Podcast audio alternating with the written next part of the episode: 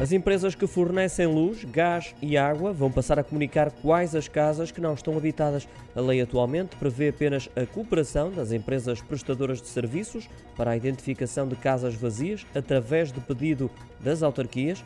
Segundo o Jornal Público, vai ser alterada uma medida implementada pelo Executivo de António Costa, que já se decidiu também pelo regime de arrendamento forçado, no qual o Estado pode obrigar os proprietários de casas devolutas a darem uso ao imóvel.